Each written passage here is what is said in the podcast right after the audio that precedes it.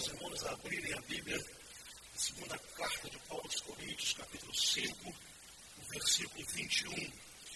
Nós vamos ler na nossa versão NVI, e depois nós colocaremos nas duas versões do mesmo versículo, que eu quero é, mencionar, especialmente a, a, a versão lá do retirado do King James, que para esse versículo me pareceu é, bem, bem exato, muito exata, é, quanto àquilo que nós queremos é, falar. Segunda carta de Paulo aos Coríntios, capítulo 5, versículo 21.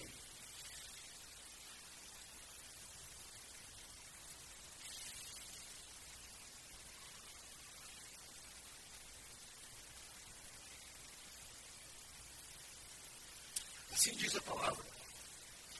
Deus tornou pecado por nós aquele que não tinha pecado, para que nele nos tornássemos justiça de Deus. Agora, a outra versão escolhida, que é da nova tradução da linguagem de hoje, diz assim: em Cristo não havia pecado, mas Deus colocou sobre Cristo a culpa dos nossos pecados que nós, em união com Ele, vivamos de acordo com a vontade de Deus. É a versão que iremos, iremos usar para a exposição desta manhã. Deus fez daquele que não tinha pecado algum a oferta por todos os nossos pecados, a fim de que nele nos tornássemos justiça de Deus. Amém? Luciano, eu queria que deixasse agora só essa versão aí, tá bom? E deixasse projetado para a gente. Eu quero falar sobre o seguinte tema: Jesus cobre a oferta. Esse é um texto que, no seu contexto, Paulo está falando sobre a reconciliação do homem com Deus trata do chamado de Deus para que o homem se reconcilie com ele, volte para ele. E ao terminar esta sessão do capítulo 5, ele vai trazer uma sentença não só linda, como profunda. Deus fez daquele que não tinha pecado algum a oferta por todos os nossos pecados a fim de que nele nos tornássemos justiça de Deus. Se você puder depois, eu fiz isso, gastar um bom tempo meditando neste versículo, você vai ver como Deus vai falar ao seu coração. Parece um versículo solto, mais um versículo mas ele é de uma profundidade e de uma importância tremenda para a nossa vida, para a igreja, para a vida do ser humano. E eu quero tentar dissecar esse versículo com você nesta manhã. A primeira informação que Paulo vai nos dar é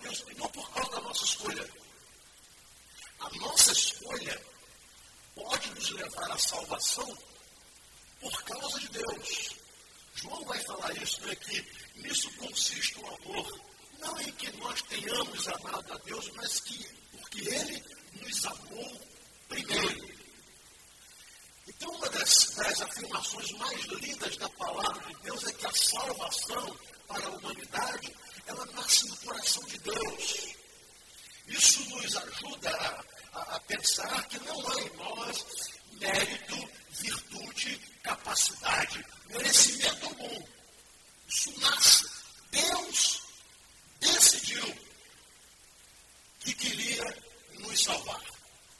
Deus decidiu que o pecado não seria a palavra final.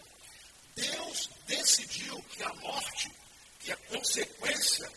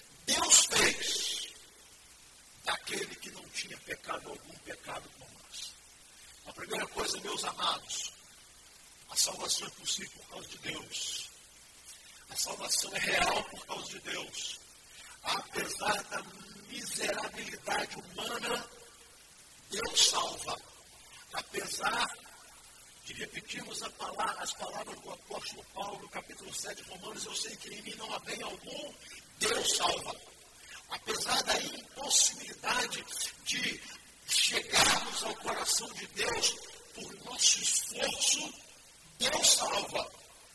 Porque a salvação nasce no coração de Deus. Mas o texto continua a falar.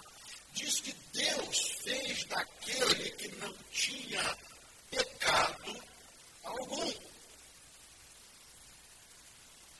Então, uma informação bíblica importante é que Jesus não cometeu pecado. Há alguns crentes, e ainda tem alguns mestres que julgam a possibilidade de Jesus ter cometido pecado. Texto está afirmando: Deus fez daquele que não tinha pecado algum. O Salvador tinha que ser alguém sem pecado. Por isso Jesus é único. Por isso não se, não, não, não se pode comparar Jesus a Buda, a Gandhi, a Alá, a seja lá quem for que você queira imaginar. Não dá para fazer uma, um paralelo. Jesus é absolutamente inigualável. Jesus é absolutamente único, portanto suficiente. Porque Deus fez dele, o seu filho, que não tinha pecado algum, fez dele pecado por nós. Agora é impressionante. Será que Jesus realmente não cometeu pecados? Se nós olharmos toda a história da expiação, do sacrifício no Velho Testamento, exigia-se um cordeiro, o primeiro, o primeiro, o mais puro, sem defeito, sem mancha, a melhor oferta, e aquele cordeiro era sacrificado. O derramar do sangue daquele cordeiro, então, justificava o pecado. Jesus foi o cordeiro, o único, capaz de fazer a expiação pelos nossos pecados. Mas teria Jesus cometido pecados ou não? Olha, quando, se nós perguntarmos, ou se você perguntar aos meus amigos, ele vai sobre mim, se são meus amigos, vão enfatizar mais as minhas qualidades do que os meus defeitos. Se você perguntar a pessoas que não gostam de mim, sobre mim, elas irão enfatizar mais os meus defeitos do que as minhas qualidades. É assim. É assim. É interessante, o ser humano é assim. A gente está vendo esse, essa crise política no Brasil. Vê se não é assim. Aqueles que são contra o governo enfatizam mais nos defeitos do que nas qualidades. Aqueles que são a favor do governo ou das pessoas do governo enfatizam mais nas qualidades e nos defeitos. E fica esse embate. Porque é assim. Quem admiramos, nós fazemos questão de enfatizar as qualidades. Quem não admiramos, nós somos tentados sempre a ver e enfatizar os defeitos. Então, se Jesus perguntasse aos seus amigos, perguntasse a Pedro, perguntasse a Tiago e perguntasse a João, por exemplo, é, vocês encontram em mim algum pecado? Provavelmente eles diriam não. Primeiro, porque eles realmente não observavam em Jesus pecado. Segundo, que eles estavam seguindo Jesus porque acreditavam nele. Terceiro, eles admiravam Jesus. Eles largaram tudo para seguir Jesus. Eles acreditavam em Jesus. Então, se Jesus perguntasse a eles: Vocês veem algum pecado em mim? Possivelmente. Eles diriam não, mas isso aí poderia ser considerada uma atitude suspeita. Por isso, Jesus não fez essa pergunta. Pergunta que Jesus fez aos seus discípulos foi essa: Quem dizem os homens ser o filho do homem? Só. Agora, aqueles, aqueles que tinham Jesus como inimigo, os inimigos, ele fez a pergunta. Está registrado na, na, na, no Evangelho de João, capítulo 8, versículo 46. Jesus está no embate lá com os fariseus, a questão da filiação, filhos de Deus, filhos de Abraão, o diabo é o pai da mentira. Olha o que Jesus pergunta aos seus inimigos. Jesus não os tinha como inimigos. Eles tinham Jesus como inimigos, como inimigo. A pergunta que ele faz: qual de vocês pode me acusar de algum pecado? É muita coragem, né? É muita coragem. É muita convicção perguntar isso a alguém que te odeia.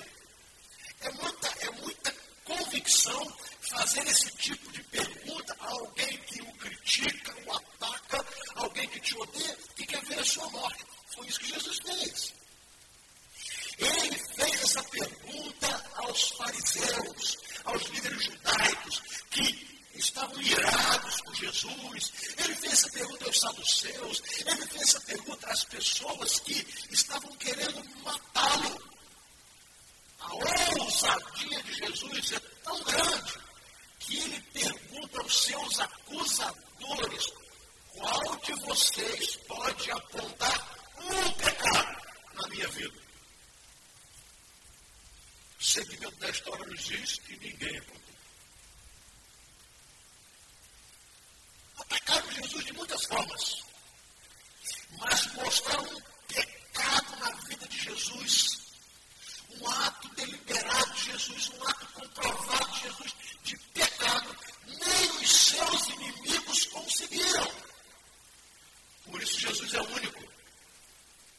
E aí, o apóstolo Paulo, nessa carta maravilhosa, ele vai dizer: Deus fez daquele que não tinha pecado algum. Por isso Jesus é o Senhor e Salvador. Por isso Ele é o caminho, a verdade e a vida. Por isso Ele é o único mediador entre Deus e os homens. Por isso que ao nome de Jesus se dobrará todo o joelho e toda boca confessará que Ele, que ele é o Senhor para a glória de Deus Pai. Por isso que Pedro vai dizer, está registrado no livro de Atos, em nenhum outro nome há salvação, nem dos que estão debaixo do céu, nem no céu. Não há nenhum outro nome pelo, pelo qual vocês possam ser salvos, só pelo nome de Jesus. E por quê? Porque Deus fez daquele que não tinha pecado algum. Então esse texto nos ensina primeiro que a salvação tem origem em Deus. Segundo, que o Salvador foi alguém que não cometeu pecado. Mas a coisa linda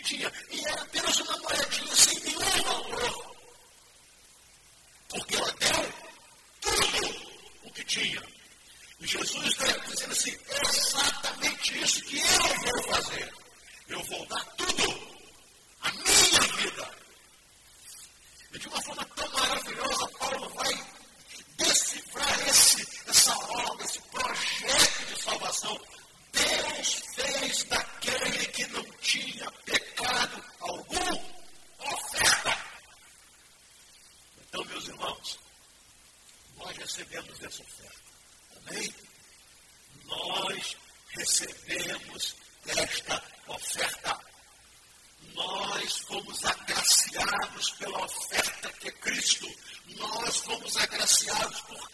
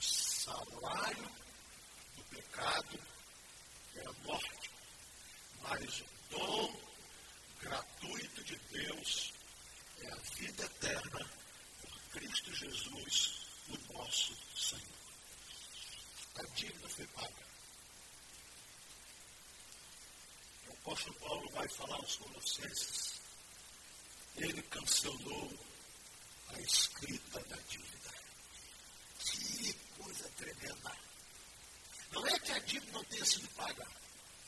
A dívida foi paga. Não foi paga por nós. Alguém pagou. E esse alguém foi Jesus Cristo. Porque Deus fez daquele que não tinha pecado algum uma oferta. Mas o texto vai nos dizer mais. Diz que essa oferta foi por todos os nossos pecados. Não há pecado que não possa ser coberto pela oferta dada por Jesus. Amém? Não há. Às vezes nós é que somos seletivos. Nós julgamos que alguns pecados são mais merecedores de perdão do que outros pecados.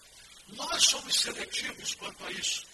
Nós julgamos que talvez eu mereça perdão pelos meus pecados e talvez você não mereça.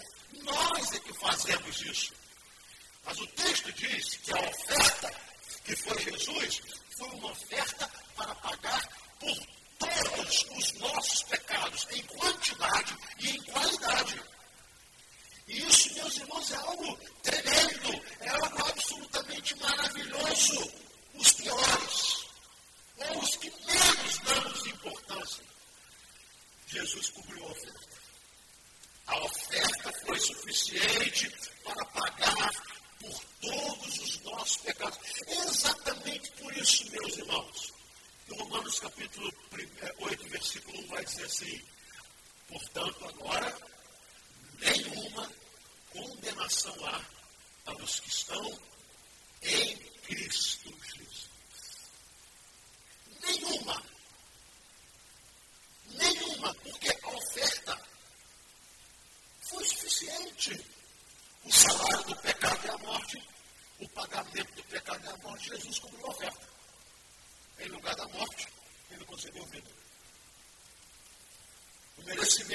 tratamento, o que nós fizemos foi para merecer morte.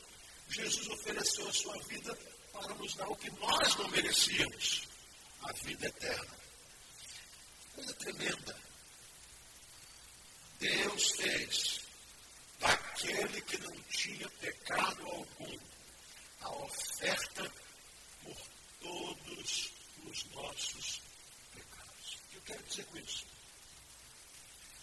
É que se você já se rendeu a Jesus Cristo recebendo como seu único e eterno Salvador, ele cobriu a multidão dos seus pecados. Não é preciso mais olhar atrás. Não é preciso mais remoer o passado. Não é preciso mais levar peso de culpa. Não é preciso mais remorso por atos pecaminosos cometidos. Porque para esses pecados, uma oferta foi dada.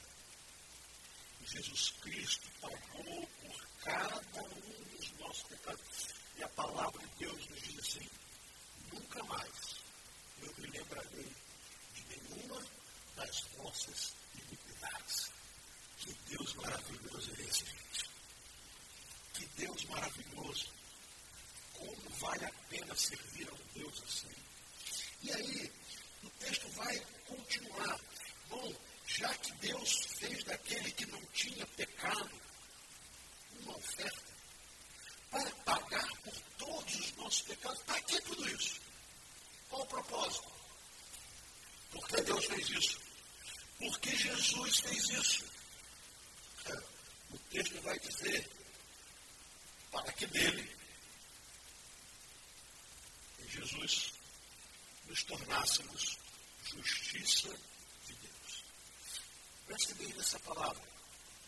A fim de que nele, em Jesus, a fim de que nele, só nele, tão somente nele, por meio dele, por intermédio dele, não há um outro mediador, não há uma outra aliança, não há um outro atalho, você não precisa de colaboradores. Não há alguém para te ajudar a chegar perto de Deus. Não tem alguém que vai ajudar a você ser aceito por Deus. É por causa e por meio de Jesus. Por isso Jesus é único, ele é suficiente. Por isso que a nossa devoção é a Jesus. Por isso que o nosso culto chega a Deus por intermédio de Jesus. Por isso que a nossa mediação é feita por Jesus. Por isso foi Jesus que fez com que o véu do tempo se rasgasse de alto a baixo. Por isso é por causa de Jesus. Nenhum outro meio. Nem igreja, nem instituição religiosa, nem pessoas que foram maravilhosas, por meio de ninguém mais, nem por causa dos nossos dons, das nossas obras, das nossas ofertas, nada. Deus fez daquele que não tinha pecado algum a oferta por todos os nossos pecados, para que nele, só por causa dele, por meio dele, nós fôssemos justificados. E aí, a notícia maravilhosa é essa: é que em Jesus nós somos justificados. Ou seja, éramos culpados estávamos condenados. E Jesus nos torna justos. Ele nos justifica diante de Deus. E é por isso que Paulo vai, e eu repito, Romanos 8, 1, nenhuma condenação há para os que estão em Cristo Jesus. Porque nele, em Jesus, que não tinha pecado, que se ofereceu como oferta por todos os nossos pecados, nós fomos justificados. Por isso você pode se considerar filho de Deus. Você pode ter certeza da salvação. Às vezes, mas quem pode ter certeza da salvação? Quando se faz essa interrogação, exatamente porque uma, uma compreensão equivocada. E quando você levanta essa questão, parece assim, quem acha, quem pode afirmar que merece ser salvo? Ninguém. Porque ninguém merece ser salvo. Não há um justo, nenhum sequer. Salvos 14. Não há um justo, nenhum sequer. Todos igualmente se desviaram. Então, essa pergunta, quem pode garantir ter certeza da salvação? ela, feita, ela é feita por uma ótica errada. É a ótica de que talvez você pense que mereça ser salvo, mas a ótica não é essa. A ótica de Deus é a seguinte: eu tenho certeza que eu não mereço ser salvo e que nem conseguiria ser salvo, por mais que eu me esforçasse. Mas eu afirmo que sou salvo, porque Deus fez daquele que não tinha pecado algum a oferta por todos os meus pecados, e nele eu sou justificado. Amém? Coisa tremenda! Que coisa maravilhosa! Então eu posso afirmar que eu sou salvo. E isso não faz de mim uma pessoa prepotente, arrogante, egoísta. Não, pelo contrário. Faz de mim alguém que entende ser absolutamente dependente da graça de Jesus, que se ofereceu como oferta para que eu, um condenado, pudesse ser justificado. Agora, qual é a vida de justificado? Ou como é a vida de justificado? Porque tudo bem, todo mundo quer, todo mundo gosta de saber que a salvação nasce no coração de Deus.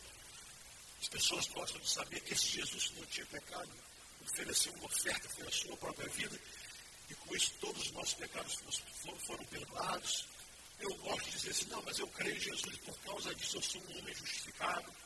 Mas quais são as características da vida de alguém que foi justificado por Jesus? Então vamos lá. Ainda no mesmo capítulo 5, o versículo 17 vai começar a nos falar. Olha o que ele diz. Portanto, se alguém está em Cristo, é nova criação as coisas antigas já passaram. Eis que surgiram coisas novas. Tem outra versão? Se alguém está em Cristo, nova criatura é. As coisas velhas já passaram, eis que tudo se fez novo. O homem justificado, a sua marca, é uma vida diferente daquela que ele vivia enquanto um homem condenado. Percebe? O homem justificado, sua vida, seu modo de ser, seu modo de viver é diferente, é novo. É novo. Havia um homem, pecador, condenado. Esse homem foi agraciado pela oferta de Jesus e teve seus pecados perdoados e esse homem agora vive uma novidade de vida, uma nova vida. Ele é uma nova criação, ele é uma nova criatura. Ele não vive mais como vivia antes, porque senão há alguma coisa errada. A vida de um justificado tem que ser diferente da vida de um condenado. A vida de um justificado tem que ser diferente da vida que ele mesmo vivia antes da sua justificação, da sua absolvição. E é exatamente aí que entra a nossa consciência cristã. Se eu sei e creio que Deus fez daquele que não tinha pecado algum uma oferta pelos meus pecados, e eu ou aceitei, aceitei a Jesus como aquele que iria me justificar diante de Deus, então não posso mais viver a vida anterior que eu vivi. Isso não é só religiosidade. É só uma troca de igreja, de segmento religioso, de fé, nada além disso. Então, essa é a primeira coisa que se pede para justificado. Segundo, que mostra, mostra de uma maneira muito linda o propósito de vida de justificado. Qual é o propósito de vida de uma pessoa justificada. Vamos pensar primeiro, qual é o propósito de vida de uma pessoa que ainda não foi justificada? Ganhar a vida, crescer, enriquecer, ficar famoso, aproveitar todos os prazeres da vida, é, satisfazer todos os seus desejos. É ou não é? É. Porque não tem propósito maior. O propósito da vida de uma pessoa sem Cristo é ter tudo o que a vida pode lhe proporcionar que ele entenda ser bom. Então, é bom ter dinheiro? É. Então eu corro atrás do dinheiro. É bom ter prazer? É. Então eu corro atrás do prazer. É bom me divertir? É. Então eu corro atrás de tudo que pode me divertir. É bom não ter limites para mim? É. Então eu faço tudo que eu quero e ninguém me controla. É bom? É bom. Então é meu propósito. Esse é o propósito de vida. De alguém que não foi justificado. Agora, qual é o propósito da vida de alguém que recebeu para si e aceitou para si a oferta de Jesus? O versículo 15 do mesmo capítulo 5. Ele morreu por todos, para que aqueles que vivem já não vivam mais para si mesmos, mas para aquele que por eles morreu e ressuscitou. Esse é o propósito. Ele morreu por todos. A oferta de Jesus. Por nós. Para quê? Para que aqueles que vivem já não vivam mais para si mesmos, mas para aqueles que por ele, eles morreu e ressuscitou. Agora é a nossa oferta. É a nossa oferta. Jesus entregou a sua vida como oferta por mim. E eu entrego a minha vida como oferta para Ele. Não é por Ele, porque Ele não precisa. Eu vou repetir. Jesus entregou a sua vida como oferta por mim. Se eu sou um homem justificado, eu entrego a minha vida como oferta para Ele. O que significou Jesus entregar a sua vida como oferta? Significou morte, não foi? Ele deixou o trono, agora submeteu-se a viver num estado de humilhação entre os homens e com a limitação humana. Submeteu-se a todo tipo de fraqueza e tentação humana, embora não tenha cometido pecado. Submeteu-se ao escárnio humano, ao ódio e à morte por isso. Foi oferta. Agora, como é que você quer ser uma oferta para Jesus sem nenhum tipo de privação? Como é que eu posso oferecer minha vida como oferta para Jesus não entender que terei que me privar de muitas coisas para agradar aquele que entregou a sua vida por mim? Parece, meus irmãos, que o tempo que nós vivemos é um tempo em que nós queremos dizer que somos de Jesus, que entregamos a nossa vida a Ele desde que isso não tenha nos custado nada, ou que não nos custe nada. Nós queremos uma oferta de mão única. Que bom. Jesus entregou a sua vida como oferta para mim, agora está bom, chega. Mas não é isso que acontece com alguém que verdadeiramente foi justificado. Ele morreu por todos aqueles que agora vivem não vivam mais para si mesmos, mas vivam para aquele que por eles morreu e ressuscitou. Simples. A nossa vida deveria ser uma vida toda ela voltada para agradar ao nosso Senhor e Salvador Jesus Cristo. Isso tem a ver com o uso do nosso tempo, tem a ver com o uso da nossa, da, dos nossos talentos, tem a ver com o uso do nosso dinheiro, tem a ver com o uso da nossa capacidade intelectual, tem a ver com o uso da, do, do, nosso, do, da, da utilização das nossas emoções, do nosso prazer, da nossa diversão. Ele morreu por mim. que eu pudesse agora viver para Ele. Então, quero terminar. Quero terminar com uma, um simples resumo desse versículo. Prestem bem atenção. E ele está aí. Deus fez daquele que não tinha pecado algum. Ou seja, é fato. A salvação nasce do coração de Deus. Ele quis e quer nos salvar. Segundo, para que isso acontecesse, alguém sem pecado tinha que surgir. Como no mundo não tinha ninguém sem pecado, todos pecaram, Deus então fez com que Jesus viesse. Aquele que não tinha pecado Deus fez do seu filho, que não tinha pecado algum, uma oferta. Por isso que ninguém paga para ser salvo. Por isso que não, não há um imposto para ser salvo.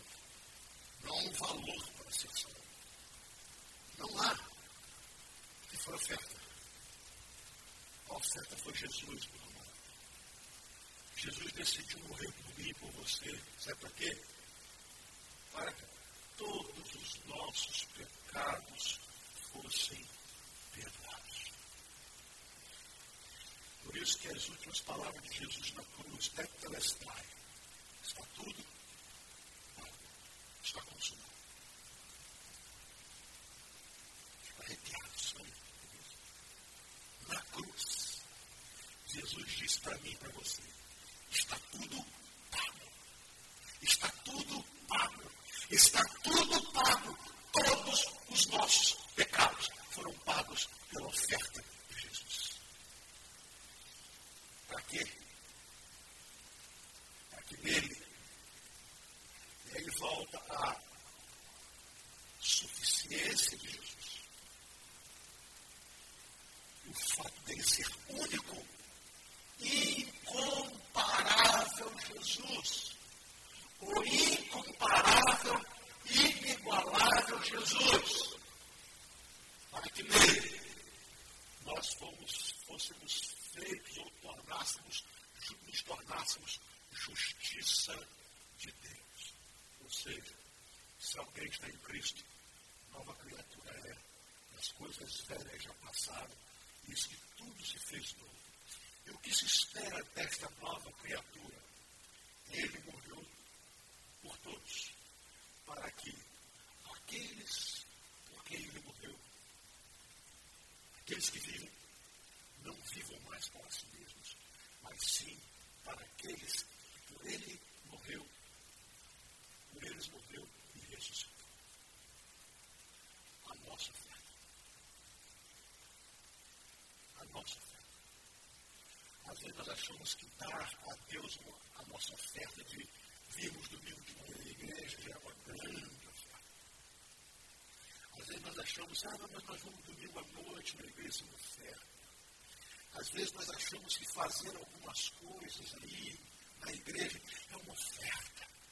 Às vezes nós achamos que temos algum tempo aqui, ou ensaiando, ou planejando, ou organizando, ou cuidando, ou executando. É uma grande oferta. É isso, gente? A oferta que Deus aceita é a nossa vida. Toda a nossa vida. Por isso, Paulo fala aos Coríntios, Pedro vai falar também, bendito seja o Deus e Pai de nosso Senhor Jesus Cristo. Jesus deveria ser o dono da nossa vida. E deveria ser o dono não por imposição, porque ele não nos impõe isso. Deveria ser o dono por causa da nossa oferta. Como o Senhor morreu por mim, eu agora não viverei mais para mim mesmo, mas viverei para aquele que por mim morreu e ressuscitou. Presta atenção antes de Cristo, a última palavra da nossa vida seria morte. Depois de Cristo, a última palavra da nossa vida será ressurreição. Amém? E isso muda tudo. Né? Em lugar de morte, vida. De lágrimas, sorriso de dor, de.